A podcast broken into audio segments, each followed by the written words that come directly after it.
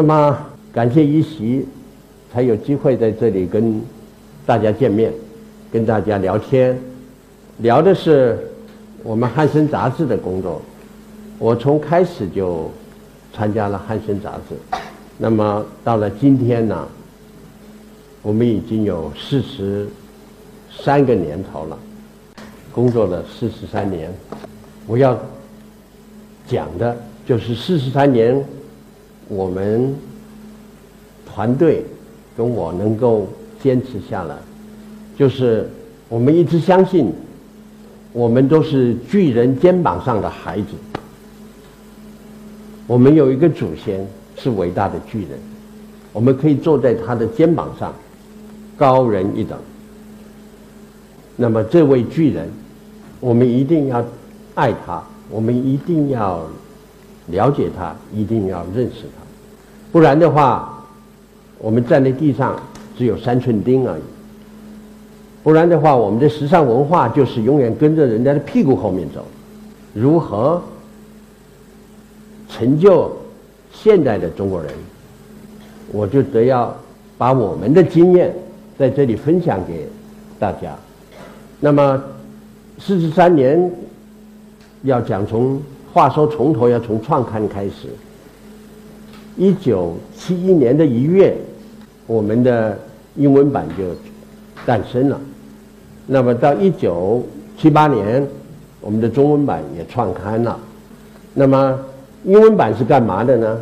英文版当时是一个横坐标上的文化交流，我们希望西方人也了解我们，别以为我们都是。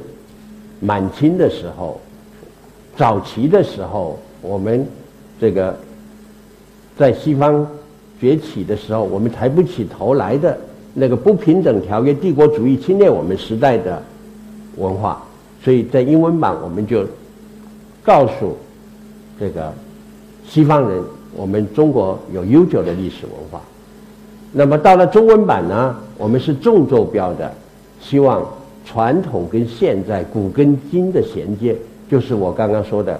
我们常常在近代失掉的信心，总是西方觉得西方的月亮比较圆，啊，我们就老爱跟着西方的潮流走。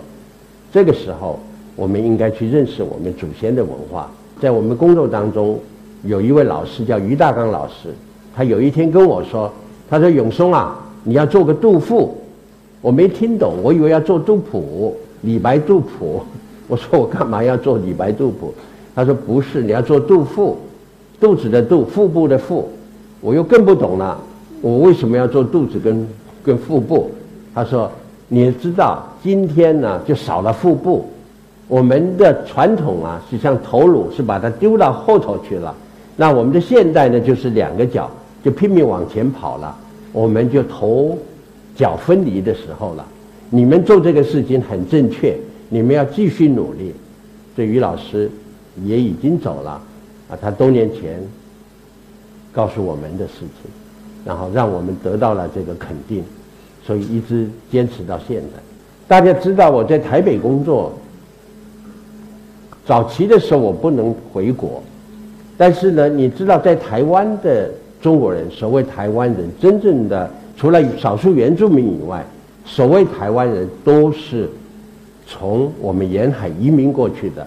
最大宗的就是郑成功时候从福建闽南过去的这个泉州人是最多，第二多的是漳州人，那么第三多的就是广东客家人，山东。那我是客家人，所以我到台湾已经三百年了。在前几年开放以前，我们是不能过来的。那但是呢，我们做传统文化挺丰富的，因为我客家人，我的邻居闽南人也好，他们都是把家乡的风俗习惯留传到台湾以后留在台湾，让这个大家不轻易的去改变它，所以我们习俗上是挺保守的，也挺对传统文化的的保存挺丰富的。但是呢，我们工作当中，我们很想回到祖国，回到母体文化的母体来更了解，来更发展。的时候，我们除了读一点书以外，还有书还不容易读到，因为在台湾的国民党也管制很多事情，我们得不到书，所以我们只有到香港，到香港去看一下香港我们从大陆有出去的出版品，譬如说香港有一个三联书店，香港三年，我就常常去那里，可以买书，可以看书，还有一个。国货馆，在香港，我们国家在香港开了一个玉花国货馆，那我最爱到那里去了。到那馆里头，你可以看到从东北哈尔滨、齐齐哈尔的地方的产品，一直到山东的烟台的梨啊，到哪里的织的布啊，一直到这个四川的什么糖。啊，到杭州的什么东西，在那里全部可以看到。那么我小时候读书呢，历史的教育相当完完备，那么地理的教育也做得很好，但是我们没有办法回来。但是我们因为功课好，我地理分数很高，你好像都回来过了，所以看到这些物产呢，你很高兴，你好像看到老朋友一样。那时候我最喜欢的有两件事，一件事情就是我老爸爱喝一点小酒，他喜欢喝竹叶青，啊，竹叶青，那个时候在国货馆可以买到山西杏花村的竹叶青，这个是正宗的，啊，小瓶，老爱揣着回去给他喝，然后呢，我再来我最爱买的就是这个布，蓝印花布。这蓝印花布呢，它不是一卷一卷，买一卷，不多钱可以带回去，包包里一塞。但是麻烦的问题是，你看边上都写了“中华人民共和国制造”，这下我 我就过海关就会被，不但会被没收，我人还会被抓起来，所以我在那里，哎，看到旁边就有杭州张小泉的剪刀，我就买了一把剪刀。布边我都剪下来，所以我后来再到蓝印花布产地去做蓝印花布的工艺调研的时候，看到了这个布头，我心里头就特别特别的感动，也感慨，啊，所以这就是一个的发展过程。两岸开放探亲了，那我们就赶紧很有兴趣的。很做这个准备的，这个回来了，那时候心情很沉重。怎么回来呢？跟着老兵回来，啊，陪着老兵回来，还不能直飞，啊，只能从香港转机。所以那个时候，先从周边开始。所谓周边呢，就海峡两岸的对面。然后我们先把所谓台湾人的原乡，泉州、漳州客家。去做调研，所以我们就出了三个系统，啊，在台湾的泉州人，在台湾的漳州人，在台湾的客家人，让这个在台湾的中国人了解你的原乡是什么样子。那么，譬如说在台北，大家可以到台北旅游了。到台北万华有一个很有名的寺庙，叫做龙山寺。这个龙山寺就是泉州。安海龙山寺，啊，就是移民的时候，把家乡的信仰庙宇，把家乡的风俗习惯都带过来。当时还可以交流的时候，还甚至于把家乡的建筑师傅也都请过来，所以盖的庙是跟家乡一模一样，公的神也是一模一样，所以大家都对原乡的一个传承是非常注重注重的。我姓黄。那么，我因为在做这个寻根探亲系列的时候，那个带了我老爸回这个家乡，因为我是客家人，所以是回梅州，当时叫做梅县啊。那我要回去之前，就准备编辑团队都跟着我老爸要去采访一个离开家乡三百多年的家族的一个代表，他要回去家乡的过程要。报道这件事情，那我们就整理了很多东西。第一件事情，我的老爸最有意思的就是说，他要把一本族谱带回去，因为过去呢，我们在祖先不晓得某一代，他必须要回老家去。为什么呢？到了台湾以后，你繁衍的子孙，你要把这名字再回到家乡的宗祠里头去续谱，谱上要填上去的，啊，要填上去的。那么他把这个本子，这个带了几十本啊，要准备回家乡去送家乡父老。然后他还做了一个茶壶，啊，因为我们地方产茶，他想把家乡把自己。发展的茶送回去给家乡人喝，茶壶上面把祖族谱里头的祖宗诗写在上头。在这个过程里头，因为我姓黄，那我们族谱里头讲的明明白白的叫江江夏黄，所以我们宗祠叫江夏堂。那我妈妈呢姓李，陇西堂，陇西是她的堂号。那诸位都有姓氏，请诸位知不知道？自己的堂号是什么？哎，如果不知道，先去找族谱，啊，如果族谱找不到，可以到地方的档案馆，我们北京有档案馆，南京有档案馆，去查查看。再找不到，我们是有一点要反省的，你要到美国盐湖城去找摩门教的图书馆。这个摩门教是是很有意思的，他就是注重家里的。传承跟伦理，所以他的图书馆呢是把全世界的家族的族谱都收在那里，啊，我后来因为要制作这个编辑，还跟他们联系，还找到了很多系统的这个堂号族谱，啊，大家一定要问问看你姓什么，你的堂号都不知道，啊，我姓黄的堂号就告诉我我是从江夏来的，那江夏在哪里？就今天的武昌，湖北武昌。那么我妈妈李李姓是陇西，呃，她肯定是甘肃嘛，甘肃的西边陇西来的，所以这个就是一个源头啊，就是要寻根啊，我们就从这个小地方都可以看得见。然后呢，大家看看这茶壶上面有几句诗很有意思，你看啊，画红线的，而且年深外境有五境，啊，你到外面的时候，你要当着自己的家乡。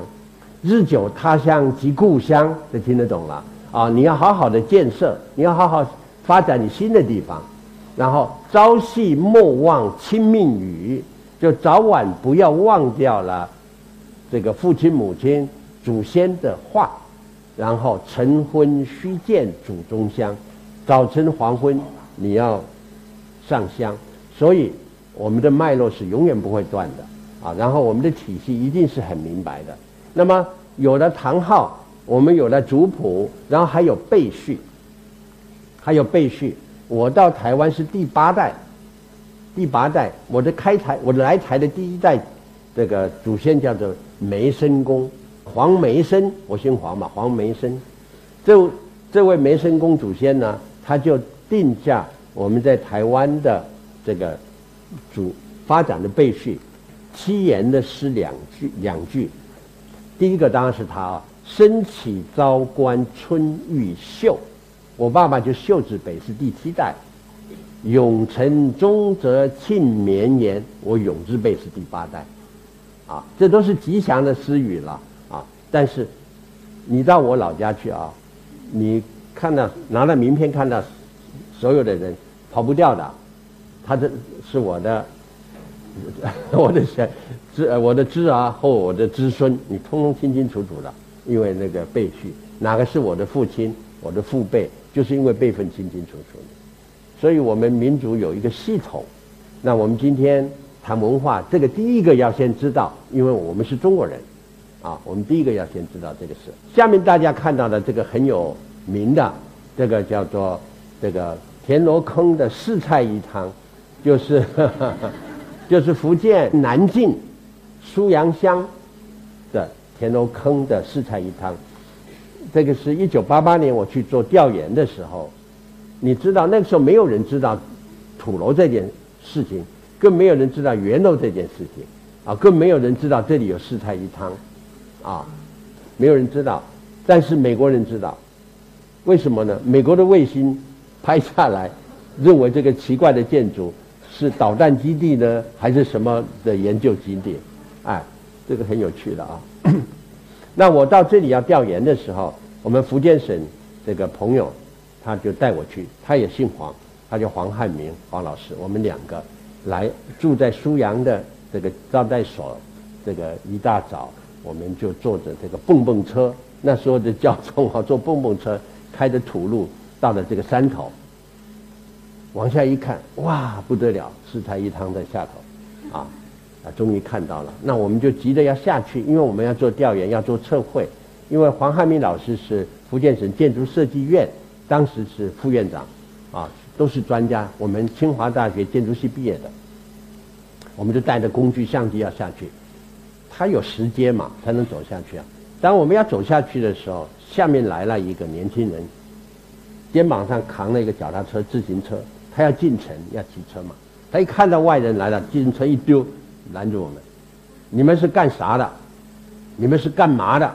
那个黄黄老师就上去说：“啊，我是省里头来的，我们要来测绘调研你们的房子，因为你们房子很特殊，值得在我们建筑史上来来来发表一下，建筑的书上来发表一下。”他就盯着他看，那黄老师又补一句话，他说：“我们俩都姓黄，我在资料上看到田楼坑，你们下面也都是姓黄，我们都是宗亲。”啊，嘿，那个年轻人两眼一翻，他说：“你是什么黄？”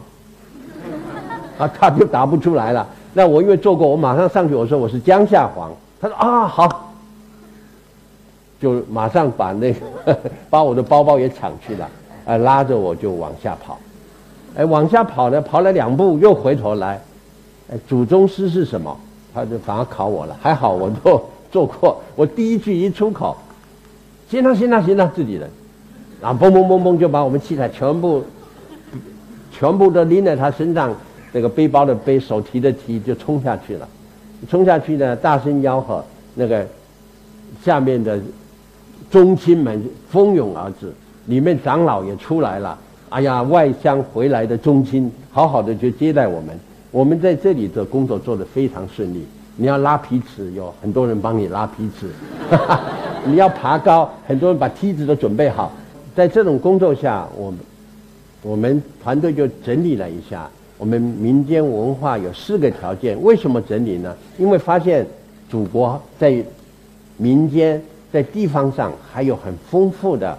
这个文化积淀，所以我们又觉得外外面会带来我们现代化的快速度，这文化会消失掉，所以我们很想这个如赶紧能做整理就做整理，能抢救就做抢救，啊，我们就定了四个条件啊，大家可以看了啊，第一个条件就是它一定是中国的，因为我们没有，我们是一个小机构，我们人数很少，我们力量很小。我们没有办法去做很大很大的，连国外也做，我们国外不做，不做外国的，我们做传统的，我们不做现代的，因为现代的有现代人去做，我们不需要去做。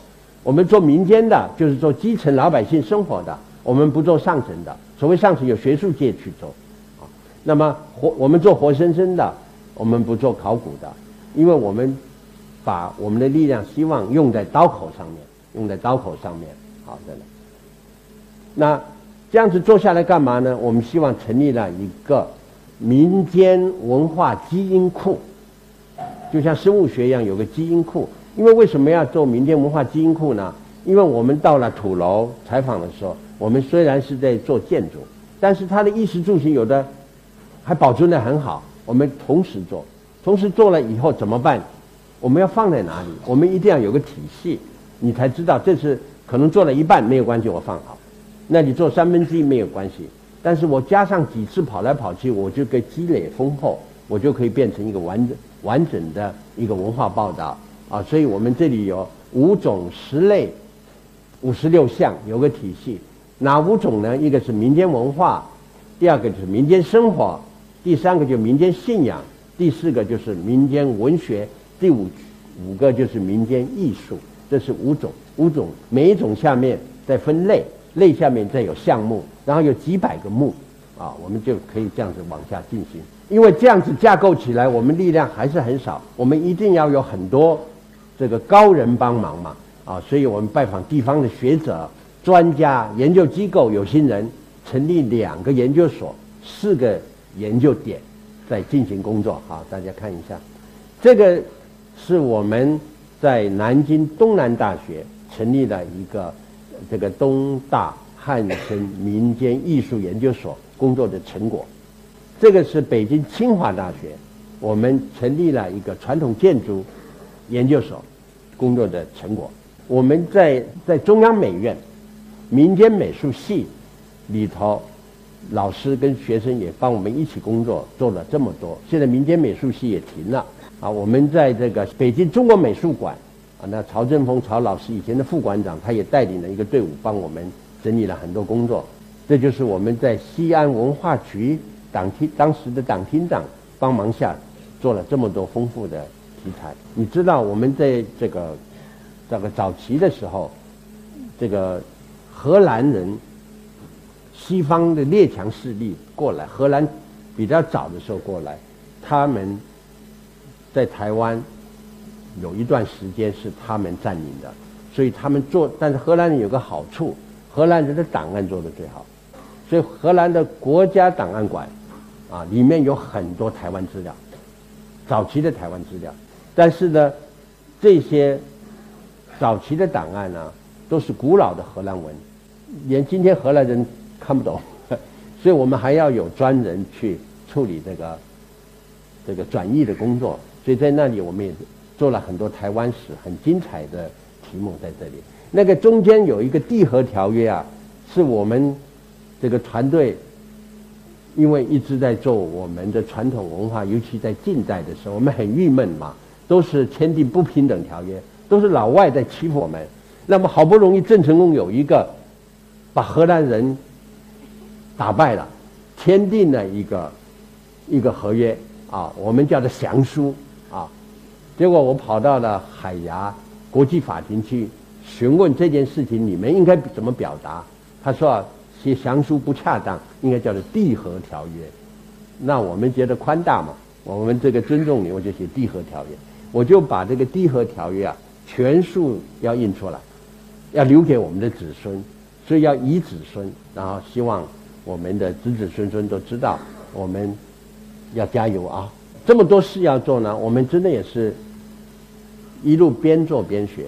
我我们真的是也是跟大家一样很浅薄。只是对文化有兴趣，那么，但是我们怎么去做它呢？我们每做一件事情的时候，就花很长时间，就是等于是我们去修一个学分呐，啊，做了一个主题，我们就呃得到了一个学习的机会。这个地方风物，地方风物，今天大家换一个眼光来看它，大家都知道一句话，就是越是地方的，越是人类的。你今天要有特色，你一定要，你到四川，你会吃它的这个麻啊；到了贵州要吃它的辣，譬如说啊；到哪哪里要吃它的甜，或者到哪里要看它的什么东西，这个就是特色。那么不然的话，我们永远只能吃麦当劳。所以这个都大家都知道，我们不愿意过这种生活。那么。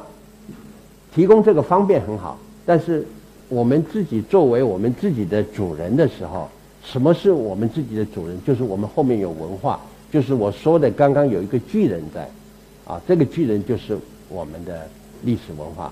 所以在这个系统下呢，我我们有感于今天社会进步很快，大家的生活这个也很幸福，但是好像不太愉快。因为我们好像食品有食品的卫生的问题啊，我们环境环境有环境的问题。我尤其从北 从北京过来啊，北京还是塞车，刚刚说了，还有那个雾霾啊等等的，啊，也挺紧张的，日子过得挺紧张的。那居住条件也房租越来越贵啊，这些造成我们今天的生活也是如何的在城市化、乡村化里头。取得一个协调啊，如何的在呃今天大家都物质化，大家都是拼命花钱的时候，我们如何的把这个这个物质，这个不要去恋物啊，而是要爱物惜物。那么谁来做一个物好的物给你？所以我们的设计家有没有替我们的老百姓去做这个，让老百姓可以喜欢，可以用了很久的，而不是说今天用，明天就换一下，然后就叫你丢掉，然后要买新的。啊，现在全世界垃圾就最多嘛，啊，这下就造成了地球生态的破坏。那你看我们最近不就是天灾？各处都有，不只是我们中国，全世界都一样。我们下面看一下，我们最近在苏州选了三个题目，在进行这个地方风物的保护工作。那么苏州的三个风物呢，我先去做水八仙，因为苏州有很多，苏州是物化天宝，这个这个人文荟萃的地方。那么他说黄老师，你来我们很多文人雅士啊，都是好朋友，都。都很高深的这些文化素养的朋友，他说，他就期盼我去做一个更好的文化。我说我不要做更好的文化。我说你们的雅文化已经非常的高了，我要做俗文化。呃，雅俗要共赏嘛，这个结构才会有生机嘛。啊，你拼拼命做雅文化，那他你做什么俗文化？我说我做水八仙，他们全跌破眼镜，因为水八仙原来苏州是水乡，他们历史发展上。这傍水而居，然后水边的生物养育着他们，从古代一直到几千年到现在。那我们民族又是口味很好，手艺很好，把这个这里面可以吃的调整的味道调得非常好。所以这个水八仙，当我们做这个工作的时候，他就是非常的觉得这个汉森怎么搞的，选这种题材。第第一个，第二个呢，有意思的就是，哎。你怎么还没有做完？他认为两个月就应该可以做完了嘛。我搞了两年还没有做完，两年半还没有出版。他说你怎么搞的？这样子的话，你做这个苏州的东西投入这么多，苏州人都说你离开苏州就卖不掉，那怎么办？我说你的地方风物其实就是大地的地方风物。我们做这个的看法跟观念，我们是希望各地可以以你苏州。作为一个榜样，你有这么好的高雅的文化，有这么好的这个民俗的文化，这个民俗的文化，我希望你们苏州人好好的爱惜，啊！结果我这一做呢，老苏州人就特别感动，这八本纯菜、茭白、莲藕、菱角、芡实、水芹、碧琪、池菇来来进行工作。这个是干嘛？这个是在采纯菜，这个是在采茭白。这个太太呢，面对的这个大家知道和田荷叶好像发呆，其实不是，她的脚啊在找这个水里头的藕，嗯，她正在找，所以呢脑筋正在正在分辨。这个是彩虹林，大家知道啊，芡实哎，有人知道芡实了，芡实大家可能知道比较少哈，就鸡头米了啊，它的叶子很大哦，啊叶子很宽哦，然后它是在从底下这么长过来的啊，啊这个是水芹啊芹菜。啊，这碧琪啊，碧琪啊，啊，这采碧琪，为什么要放到这采吃菇？为什么要放这这些大图呢？在我们书上，主要就是让大家很可能离开田土很久了，很很少看到泥巴了，对不对？那我们的孩子更不知道泥巴，你买的菜都是塑料包、塑胶袋包好的，洗得干干净净的，都不知道。这些是泥土生养的过来的，啊，我们先看看举一本慈菇吧。你看慈菇，我们要依据我们的工作方式，体用造化的方式去去记录它。那体呢有排珠气系，它的品牌、它的成珠、它的器官啊，好，它的品系啊，通通要做。所以这个一个植物生长有一段时期的，那八个连起来就要两年多啊才能够看完啊。你看他们在采石菇，大家都可能会看过名画啊，米勒吧，这法国画家在十十岁，在晚岛。你看人家为什么去画农夫在农妇在十十的一个小稻穗，都当了一个伟大的作品，啊，然后他要结束要回家，工作完了他还在那边谢谢天谢地。啊，我们大家都把这个景观都忘记了啊。这个是吃菇呢，是因为带碱性的食物啊，为为苦。其实你常吃的话，你会特别喜欢它。它烧肉最好，因为肉是酸性的，它会酸碱平衡，啊，最好吃了。我们举例了，那你看每一本啊，其实在文史篇就发现这个小食物，因为历代都在吃。呃，从什么《旧荒本草》啦，啊，从什么这个《本草纲目》啦，都有记载啊，有的记载的很多，然后很多的文人雅士都帮我们都写过，比如吃吃菇，像汪曾祺啊，汪老师也走了，这个老先生也走了，好多人都写过啊。你看古画里头左下角的就是吃菇，前面我们做这个水八仙的时候啊，我们称呼它是冷门啊。真的没有人看好啊，我们叫冷门，这个就是热门啊。这个热门呢，我们是有看法的，因为被炒得太太贵了，然后变成太昂贵了，大家都是吃那个价钱，所以我们第一个提出来，这个螃蟹它是有品格的文化，它不是不是价格文化，啊，是有品格的文化。那么我们在南京的朋友啊，他年纪大一点了，五六十岁，他跟我讲，他说啊，黄老师你做螃蟹最好，为什么做最好呢？因为他说他小时候啊，那个肉不够多，那肉票啊买不了太多肉，尤其是要过冬嘛，不够吃。但是呢，螃蟹不要肉票，他说一个螃蟹两分钱，我只要两毛钱我可以买十只。所以他的心情就不同了，啊，所以螃蟹，螃蟹是无辜的，啊，螃蟹是我们搞了三年，才把它搞完啊。那么第一个第一本就是它的整个生态跟生物学的知识，我们都请老师，哎，专家把它调研出来。那么第二本呢，因为螃蟹还是一个非常美味的东西，那美味呢不不是高，一定是价格呢。啊，美味是我们的品味啊，我们的品味。所以我们第一本呢是做最淳朴的、最古老的吃法是全蟹，就是整个螃蟹，一个是蒸的，一个去煮的，啊，就不拆开的。然后你如果太多了吃不完怎么办？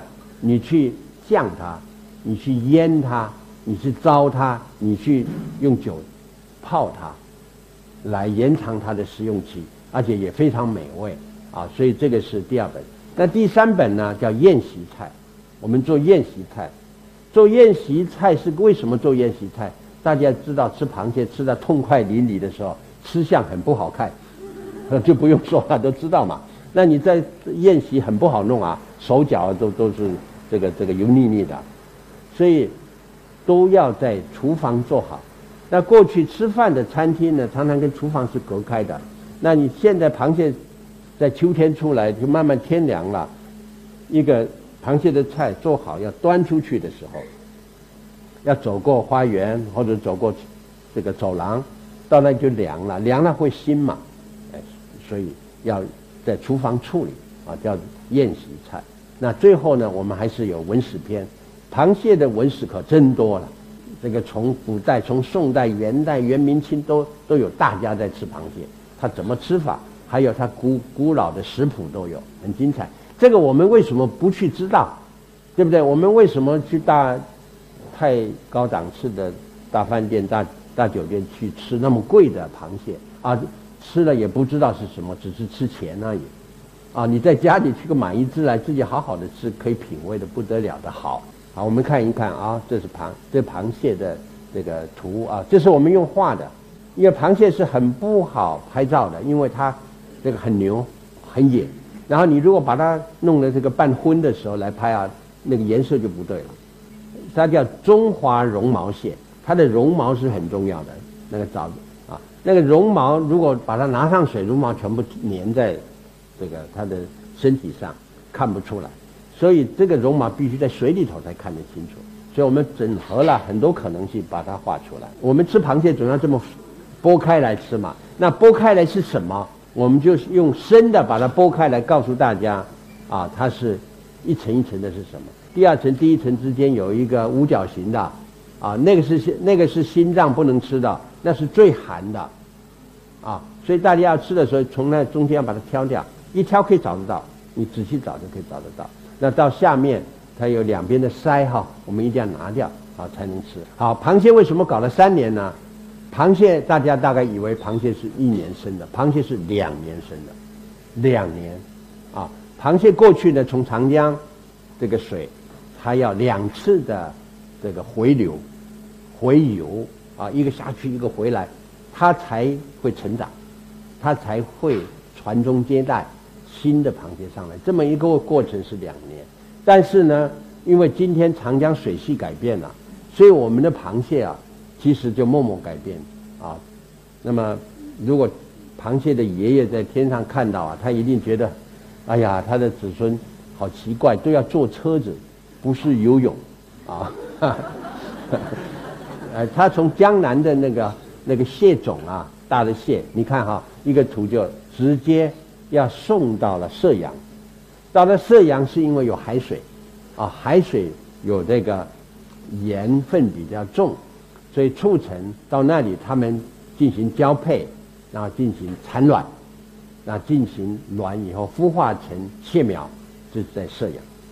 射养有了蟹苗以后，再把蟹苗装在盒子上面，一个是已经坐一次车了啊，到了射养，啊，然后在那边还要坐车到崇明岛，啊，那个蟹苗到崇明岛养成小蟹、宅蟹，它们也叫扣蟹，像蟹子。像扣子一样大的口蟹，那个时候各地方才去把它运到它适合养螃蟹的地方，像阳澄湖、高邮湖、鄱阳湖，有些池塘，有些有些其他的湖泊去养。那么阳澄湖就是因为它的水质好，因为它原来的地形好，它原来就是螃蟹可以回游的地方，很适合它，所以那里养的比较好。事实上是这样子的，这个就是到了射阳的这个豹子蟹，这个这个蟹妈妈很了不起啊！你知道它抱了这一个怀里头抱了多少只卵呐？将来要变成多少只小蟹？一百万只，所以你不小心咬一口就五十万只。然后呢，这个蟹妈妈。抱着这个卵哈，它要抱三个月才孵化，所以这伟大的母爱，我们的母鸡好像抱一周是吧？还是两周它就孵化了，那鸡蛋就变小鸡了。它要三个月以上才孵化，这伟大的母爱啊，我们要了解一下。你看我们这个右边这个图就是它生下来的蟹苗，左边呢是它刚刚孵化的。在一个量量杯里头，可以看出一点一点的，那个是刚刚孵化的。那么到了右边就是变蟹苗，这是在射阳做的事情，啊，在苏北做的事情。你知道螃蟹看起来是这个这个横行霸道，其实它非常脆弱的，它要十八次到二十次的脱壳蜕壳。你知道它的蜕壳呢？我们先看右边哈。右边这这两个螃蟹其实是一个螃蟹，是十分钟以后，这个螃蟹生命是从这比较黄的脱出来变成了比较绿的，十分钟脱壳，啊，所以在十分钟以前，它在它的这个今天它脱下它的躯壳，它不要的躯壳里面，它要把新的衣服做好，所以螃蟹是最好的裁缝师。他一生要做十八件到二十件衣服，新衣服，然后他从里面出来，出来以后衣服宽大一点，然后他马上吸水，在一个成长阶段把它长成实在，长成充实。要怎么看它？你像现在去轻轻到处压，它都是软的，都是软的。但是慢慢成长的比较硬的时候，你要压它的那个大腿，大腿的地方，你轻轻捏一下。如果大腿是软的，它还可以再长；大腿是实硬的，就是说它成熟成熟了。那么左边就是它慢慢的从左边的上角，就是它壳起来了，啊，贝壳起来了，它开始往后退，往后脱壳。你想想看啊，它四肢都可以脱，那它的爪子，它的那两个是最麻烦的，它也照脱。然后它的内脏全部要脱，还有他的眼睛也要脱，他的须须也要脱。所以今天工业设计的设计师应该来参考一下螃蟹是怎么脱壳。意思就是说，它有膜嘛，它这个膜我们在制造产品的时候，我们怎么脱膜？所以这叫仿生学。所以工程师也要。跟他学习，所以我觉得对螃蟹，我们有两件事情。刚刚刚的回游把它改变了，我们要跟他对不起，一切啊，他的改变他的生态，然后对他的这个精密的结构跟他的养成，我们要跟他致敬。任何一个生命都跟我们一样，是很值得尊敬的，也都是老天给我们的这个。礼物吧，啊，那这本呢，我们是讲吃的，啊，这讲全蟹蒸。你看，大家常常吃到螃蟹就这个，这个是蒸蟹，清蒸是大闸蟹最简便的烹饪方法，古菜谱中有记录，最受鲤鱼鲤鱼啊哈，大家知道吧？鲤鱼为代表的老饕们推崇，啊，鲤鱼喜欢吃蒸的，煮的煮的又有什么意思呢？煮蟹也是江南民间常见的。生烹方式，元代古菜谱就有记录。严梅等美食家就爱吃这个。那为什么呢？他认为蒸蟹味比较淡，那偏爱煮蟹的鲜美。然后糟蟹，那么江南地区隋唐以来就流行吃糟蟹，然后到元代有具体的做法。书的左边这些都有古法的怎么做糟蟹。再来醉蟹，大家都知道嘛哈，醉蟹江南特有风味。宋代已有记载，那么就是要酒去腌泡，那酒香蟹香，非常美味。好，我们看看宴席菜，这个宴席菜你做的这么好，这为什么呢？不是现在我们那个新的美食做的，不是啊。你看宋代三家清供就已经有说了，宋代的时候也要吃的像今天比较清淡啊，比较清淡一点。那酒香，这个沉香。菊香扑鼻而来哈，那么雪花蟹斗呢？蟹盒呢？这两个我要说明一下。就刚刚说的那个冬天螃蟹菜做好了，怎么送到这个饮用的餐餐饮的那个宴客的地方？他就把这个螃蟹菜做好了，然后打一个蛋清，把它蛋清要打得很细很细的泡，然后把它淋上去再去蒸，蒸的不是白白的蛋白嘛？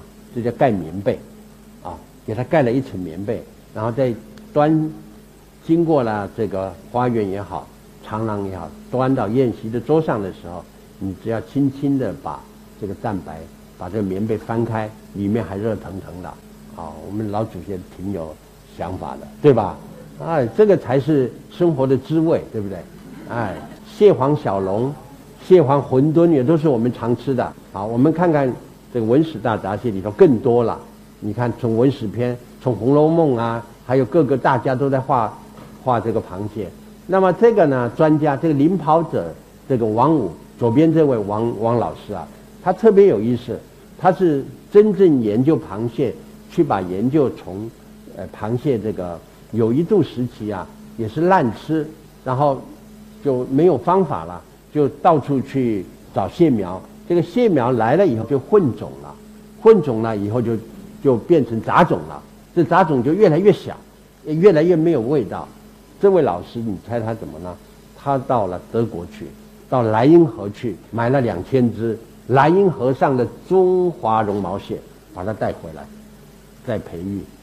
那你想想看，莱茵河为什么有螃蟹？就是一百年前或者两百年前，我们运货到欧洲去的。压舱的水里头可能混有蟹苗或者蟹卵，到那边去繁殖的。人家水质可能比较清吧，螃蟹还蛮喜欢那个地方。但是德国人、欧洲人不喜欢。